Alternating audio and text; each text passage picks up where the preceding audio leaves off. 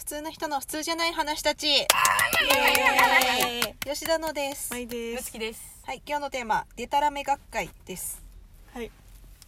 えっ、とまあ今日はですねちょっと学会ということで、はい。皆さんにちょっと集まっていただいたんですが、はい。まあ新しいまあ論理、うん。まあ、そういうものをちょっと発表していきたいな、まあ、はいはい。皆さんこの期間中多分発見された論理とか、うん。はいはい。あのあると思うので、はい。まあ、それを言っていきたいんですね、はい。でまあ他の人の論理になんかあれば付け加えたりとか、はい。まあこれは違うそれはそうだみたいなはい。ご意見とかをいただければ。はい。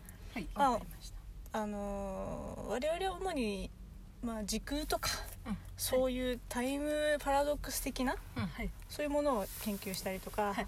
まあ、いろんなものに手を出してますので 何でもいいんですが、はい。まあ、私はですね、うん。あのちょっとタイムスリップはい。のあの穴をはい見つけたんですね。おおでやっぱみんなないとかできないとか言うけど、うん。実は身近にあって、はいはい。あのその穴っていうのは、うん。まあ、いつもはないんですけど、うん。はい。雨が降った日のうん。時うん。はい。あの水たまりができますよね。はい。であそこの水たまりにうん。ただじゃやっぱそれはただの水たまりですから、はい。周りにまず塩を、はいあの3回振るんですね。はい。はい。でも3回振るスピードは全部10秒で振らないといけない。あそれ周りにサイズに関係なくですか？サイズに関係なく10秒の間になるほど。3回振らないといけないんです、うん。はい。でその後、うん。その上に砂糖うん。をまた10秒の間に、うん。え3回はい。振るんです、はい。でその上をナメクジに走らせるんですね、はいはいはい。それを3周ナメクジにさせないといけない。10秒でですか？10秒で。10秒でさせないとい。けないんですよ、うんうんはい。なるほど。でそれができた後はい。そこの水たまりにうん。入れると、うん。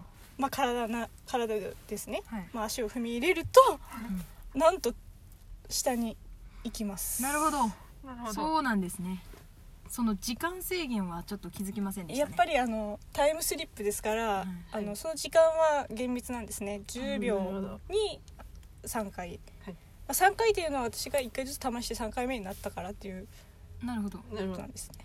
まあ私もその10秒っていうところが全く分かってなくてただその行為をやることで時空がこう歪むのはもう確認してたんです、そうなんですよ。そうですよね。いやだからその時間なるほど。なぜかというと、その行為を誰も今までやったことがないからですね。さすがにですね、はい。なので確かに。時空が歪むんですね。その、まあ、今まで誰も、はい、してないのではい。おかしいことが起こっていると。時空がそこのもう詳細はもうちょっと詰めていかないと、そうだそうですね、まあ理論原理はね。そうですね原理は。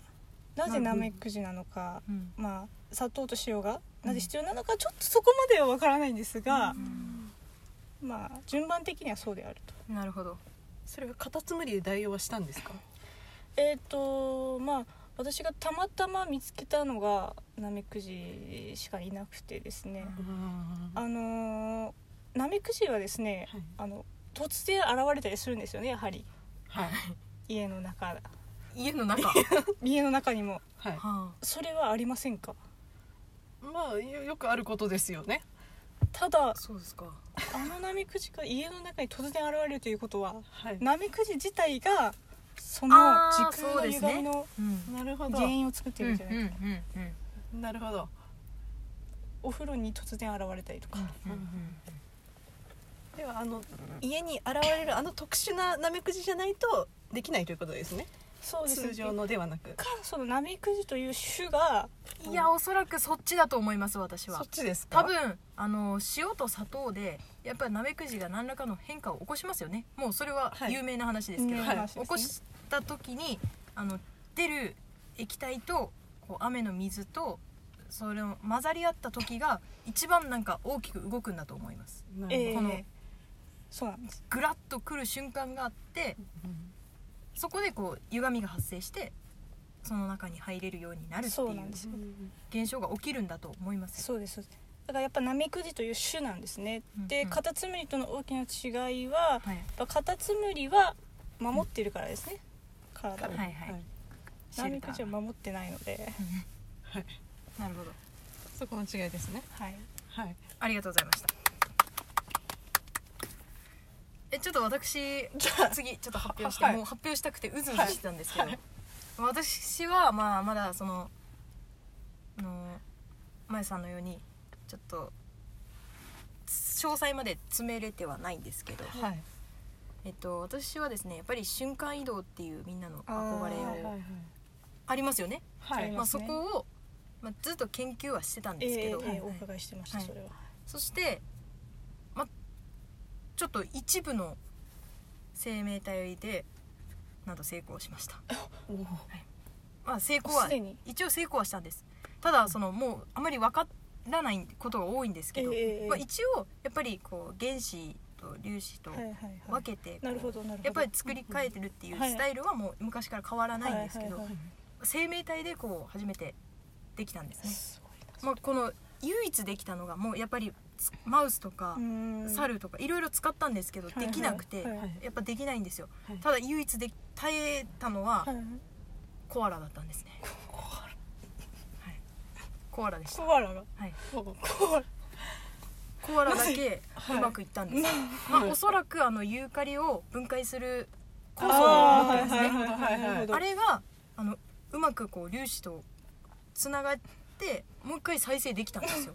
コアラにはその力があったんです。な本当に。るほど。はい。なるほど。でではそのあの分解するあのその体内のはい。エキスをこう移したらどうなるそれを移して組み替える。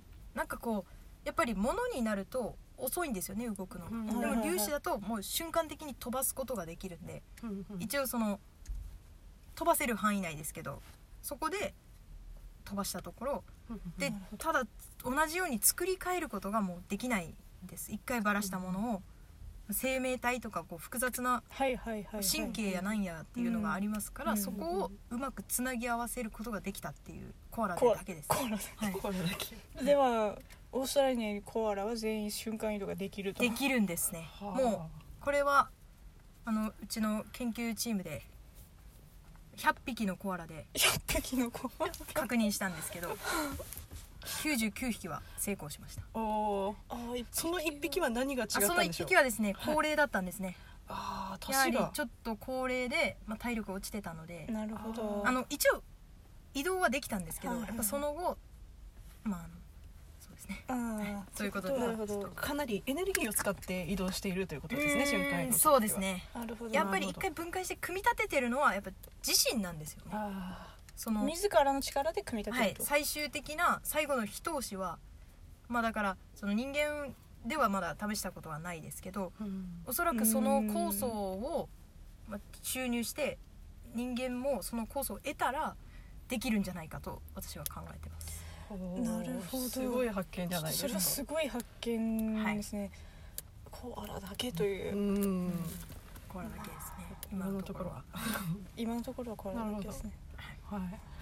そうですね、まあ、私が最近発見したっていうのはですね、はい。あの小学校の頃とか、はい。トイレの花子さんという話がよくあったと思うんですけれども、まあ、あれのあれがまあ瞬間移動と時空移動に関係があるということが分かりまして、周回だと時空移動そうなんですか。はい。すごいなそれは、まあ、いくつも花子さんの話についてはいくつもまあ論理論があるとは思うんですけれども、うんうん。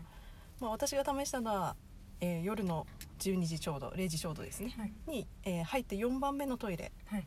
に、まあ、こもって、えー入った状態でノックをして花子さんと呼びかけると花子さんが現れるというものなんですけれども、うんうん。それをすると実際に存在する花子さんという名前の人だけがそこに瞬間移動してくる、ということが判明しました。それは実際にそう存在してるということははい。花子さんがあの、まあ、全国にいる花子さん、はい、のうち誰か一人がランダムで選ばれます。あなるほど。はい、ーへえとあじゃああのみんながイメージする花子さんではないっていなうのはもうかったっていうことが分かったんですね。はい。そこはもう決まってるんですね。大体まああのわ我々の研究によると、まあ、睡眠中寝ている花子さんという名前の方が、うん。まあ瞬間移動してきてくることが多くて、ままあ、夢と勘違いして「何だこの夢は」っということでおかしな動きをすることがあるようでございまして。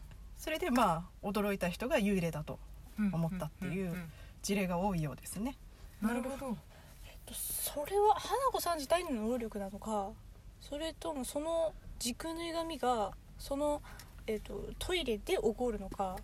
まあこれはおそらくですね言霊が関係しているとは思うんですけれども、まあ、我々まあもともとどうしてこの話が発症してしまったのかわからないんですけれども我々はもうずっと花子さんという名前の人物はトイレに、まあ、そういうことをすると出てくるっていうふうに思い込んでるわけですね。はい。その時に花子さんっていうふうに言葉にして、まあ、トイレの中で呼び出してしまうとその力が発動してしまってはい。どうやら呼び出されてしまうようですね。えーとということはちょっと疑問があるんですけど、はい。それは誰かがあのトイレに、はい。あの塩と砂糖を10秒でこう3回巻いてナメクジを走らせたわけではなく そうそうですね。それではなくはい。うんおそらくそっちのパターンはその、えー、と水たまりの中から自分がこう通っていくパターンですよね。そうですよね。こっちこっちのパターンは召喚してるパターンになるにので。召喚するの花子さん召喚するパターン。になるのでそれはちなみに花子さん以外の文言を唱えた場合違はい、う人が呼び出されることはあるんですか？今のところはその事例はないですね。おそらく先ほども言いましたけれども花子さんイコール、まあ、トイレに現れる幽霊っていう概念があってこその言霊なので、まあ、別に他の人うーんの名前では出てこないようですね。そういったものが一般に知られていないせいなのか思い込みがないせいなのか。ななるほど。そうですね。まあこの後もちょっと議論を進めていきたいとはい。思いますので、はい。はい。はい。そうですね。はい。はい、はい、ではまた。休憩ということで。休憩しましょう。はい、はい。はい、ありがとうございます、